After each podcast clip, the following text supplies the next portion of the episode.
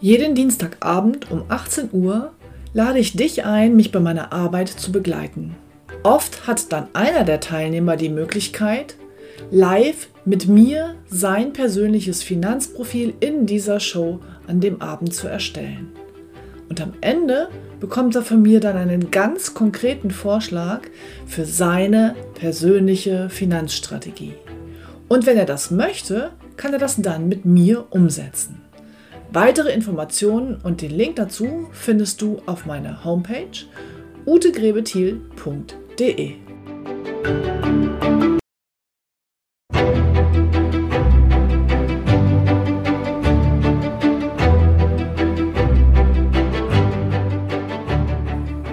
Finanzen verstehen, richtig entscheiden.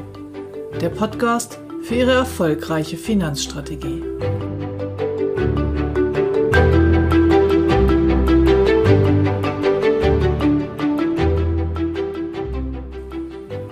Heute werden Sie erfahren, wie Sie als konservativer Anleger mit Aktien umgehen.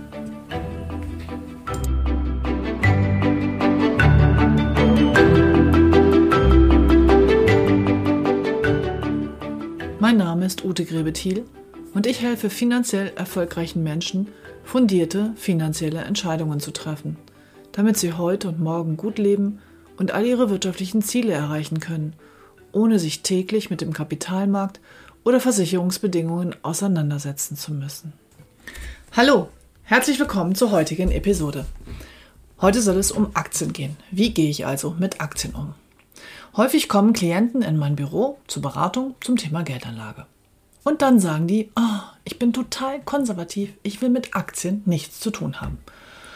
Ich antworte dann meistens, hm, ich bin auch total konservativ, aber gerade deshalb lege ich in Aktien an. Nun, wie geht das zusammen? Nun, dahinter steckt eine Grundüberzeugung. Die Aktien hängen, hängen an der Weltwirtschaft und die Weltwirtschaft wächst. Also steigen Aktien langfristig.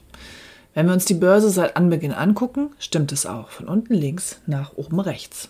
Aber es gibt gewisse Risiken. In der letzten Episode habe ich Ihnen diese Risiken erläutert. Und ich möchte heute nochmal etwas genauer auf diese Risiken eingehen. Also, das erste Risiko ist das Risiko der Inflation. Das kann ich schon mal dadurch abpuffern, dass ich in Aktien und Immobilien investiere. Immobilien klammer ich jetzt mal aus, heute soll es also um die Aktien gehen. Inflation heißt, die Preise steigen. Weltweit steigen die Preise. Nun, wenn aber auch die Preise steigen und die Unternehmen weiter erfolgreich am Markt arbeiten, steigen dadurch automatisch deren Gewinne, sodass Aktien im weitesten Sinne einen guten Inflationsschutz darstellen. Das zweite Risiko ist das Währungsrisiko. Wie kann ich also vermeiden, dass zum Beispiel meine tollen Gewinne, meine US-amerikanischen Aktien durch einen fallenden Dollar wieder aufgefressen werden. Nun, das Währungsrisiko kann ich ausmanagen, indem ich weltweit investiere. Und zwar in Investmentfonds auf Euro-Basis. Das heißt, ich investiere hier in Deutschland in die Euro, in meiner Währung, in der europäischen Währung, im Euro, in international investierende Fonds und kann somit über sämtliche Währungen hier das Währungsrisiko eingrenzen durch eine gute Risikostreuung. Das dritte Risiko, das es zu managen gilt, ist das Unternehmerrisiko. Also kaufe ich eine einzelne Aktie, habe ich das Risiko, dort im schlimmsten Fall sogar mein Geld komplett zu verlieren, weil es das Unternehmen einfach nicht mehr gibt. Markowitz hat dazu eine Portfoliotheorie aufgelegt, die aber so perfektioniert vom Privatanleger gar nicht darstellbar ist. Es gibt ein paar Grundregeln, die zu beachten sind. Zum Beispiel ähm, sagt Martin Weber in seinem Buch Genial, einfach investieren. Der Herr ist Professor an der Universität in Mannheim, dass man mindestens 20 Positionen in einem Depot braucht, um hier eine ausreichende Streuung zu haben und das Unternehmerrisiko ein wenig einzugrenzen. Die meisten Investmentfonds haben noch deutlich mehr Positionen ähm, als 20, aber das ist Minimum. Oder Alternative ist eben auch, wenn ich 200 Millionen zur Verfügung habe, kann ich auch direkt in verschiedene GmbHs investieren. Habe ich die also nicht, als Kleinanleger bleibt mir nur die Möglichkeit, breit gestreut in mindestens 20 Aktiengesellschaften zu investieren und das geht für den Privatanleger über das Mittel eines Investmentfonds. Also das Unternehmerrisiko kann ich ausmanagen, indem ich sehr, sehr breit streue. Für mich als konservative Anlegerin bedeutet das, Streuung heißt jede Branche, jede Volkswirtschaft und jede Unternehmensgröße. Und das kann ich nur mit Fonds realisieren. Nochmal zusammengefasst habe ich also durch eine weltweite Streuung in jede Branche und jede Unternehmensgröße sowohl das Währungsrisiko als auch das Unternehmerrisiko ausgemanagt. Ich kann niemals mein Geld komplett verlieren, wenn ich so breit aufgestellt bin. Am Aktienmarkt kann man kein Geld verlieren, wenn man sich breit international aufstellt. Als viertes bleibt jetzt noch das Schwankungsrisiko. Die Börse geht also rauf und runter. Und ich glaube fest daran, bin fest davon überzeugt, sie ist nicht prognostizierbar. Übrigens hat das der Martin Weber an der Universität Mannheim durch diverse Studien auch mathematisch nachgewiesen. Ich habe die Studien nicht so im Detail gelesen, so tief will ich auch nicht rein, aber die kurzfristige Veränderung an der Börse ist nicht prognostizierbar. Das bedeutet also, es kann rauf und runter gehen und ich weiß nicht genau, was morgen passiert. Auf lange Sicht weiß ich, dass mein Portfolio steigen wird. Aber was mache ich nun mit den Schwankungen zwischendurch? Nun, das lässt sich pauschal nicht sagen, weil die Schwankungen einfach an den Zielen sich ausrichten müssen. Wenn ich ein Ziel habe, was sehr weit weg ist, zum Beispiel als junger Mensch die Altersvorsorge, dann können mir die Schwankungen zwischendurch ziemlich egal sein. Wenn ich das Geld in einem halben Jahr brauche und wir dann mal wieder so einen Oktober wie 2008 haben, jetzt kurz vorher, das wäre blöd. Das bedeutet, ein Aktieninvestment muss am Ziel ausgerichtet werden. Es gibt dort keine pauschale Antwort. Für jedes Ziel gilt, ich sollte im Aktienportfolio eine Startphase, eine Flugphase und eine Landephase berücksichtigen. Das heißt, je nach Zeitraum, Höhe und Wichtigkeit des Ziels kann ich hier anders umgehen. Die meisten Menschen haben Angst davor, ihr Geld zu verlieren. Vor Schwankungen haben die wenigsten Anleger Angst. Das muss man ihnen nur auch erstmal bewusst machen. Wenn es also nur temporär runtergeht und ich nicht dann verkaufe und realisiere, verliere ich hier auch kein Geld. Das Ziel einer strategischen Vermögensberatung ist es also, dafür zu sorgen, dass Sie nicht gezwungen sind, dann, wenn die Kurse unten sind, an dieses Geld heranzugehen.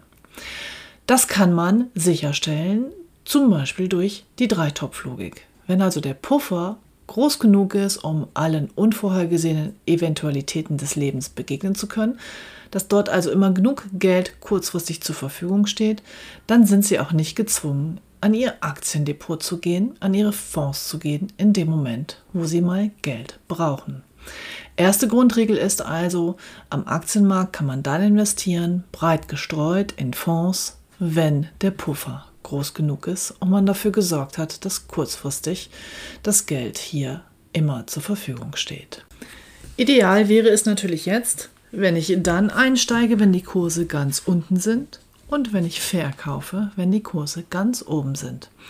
Tja, soweit die Theorie. Das gelingt nur leider keinem, weil es eben nicht prognostizierbar ist. Und genau kommt da dann auch der Berater ins Spiel. Wenn der Berater es erreicht, dass Sie in Phasen, wo die Börse ganz unten ist, nicht verkaufen und panisch da rausrennen, sondern einen Teil Ihres Geldes, vielleicht auch einen Teil Ihres Puffers nehmen und nachkaufen, dann hat er auf jeden Fall für Sie einen großen Mehrwert erzielt. Die strategische Vermögensberatung baut dann darauf auf, dass man sich ein bis zweimal im Jahr zusammensetzt und die einzelnen Anlagen mit den Zielen abgleicht. Die zweite Regel bedeutet, wenn man eine große Summe auf einmal investieren möchte, nicht alles zu investieren. Das gilt nicht pauschal und in jeder Situation, aber es ist schon mal eine sehr, sehr gute Richtlinie. Stellen Sie sich also vor, jemand investiert 100.000 Euro und aufgrund meiner Empfehlung investiert er im ersten Schritt nur 80 Prozent davon und legt sich 20.000 Euro, also 20 Prozent, in eine Investitionsreserve, die in der Regel dann am Geldmarkt angelegt ist. Was bedeutet das? Jetzt geht die Börse hoch in den nächsten Monaten, dann hat er auf 80 Prozent seines Geldes gute Gewinne und wird zufrieden sein. Alles in Ordnung. Jetzt geht die Börse aber runter. Es gibt einen Crash, der nicht vorhersehbar war. Er halbiert vielleicht die 80.000 auf 40.000. Dann hat er aber immer noch die Möglichkeit, mit den 20.000 Euro nachzukaufen zu günstigen Preisen und somit seine Gesamtrendite wieder in eine zufriedenstellende Größenordnung zu bringen. Das gilt nicht in jedem Fall, weil man immer auch noch die Einmalanlage in Relation zu der monatlichen Sparmöglichkeit des einzelnen Kunden setzen muss. Über den Cost-Average-Effekt hat jemand, der monatlich kauft, nämlich eine ganz andere Hebelwirkung mit den Schwankungen. Den Cost-Average-Effekt werde ich Ihnen in der nächsten Episode erklären. Also als Grundregel Nummer zwei, wenn es sich um eine große Einmalanlage handelt, nicht alles auf einmal investieren. Insbesondere dann, wenn schon klar ist, dass aufgrund der eigenen Sparfähigkeit dieser Teil des Vermögens immer ein Großteil des lebenslangen Gesamtvermögens sein wird. Und die dritte Grundregel ist, dass man auch mal Gewinne mitnehmen sollte. Ein Beispiel. Jemand sitzt in der Beratung und sagt, ich möchte mir in drei Jahren ein Auto kaufen. Drei Jahre ist ein zu kurzer Zeitraum für ein vernünftiges Aktieninvest. Ich werde diesem Kunden also raten, dieses Geld für das Auto in einem Geldmarktinstrument anzusparen, vielleicht auf dem Tagesgeldkonto. Parallel dazu möchte er aber auch noch Eigenkapital für eine Immobilie in zehn Jahren ansparen. Da ist ein monatliches Aktieninvest mit breit gestreuten Investmentfonds eine gute Idee.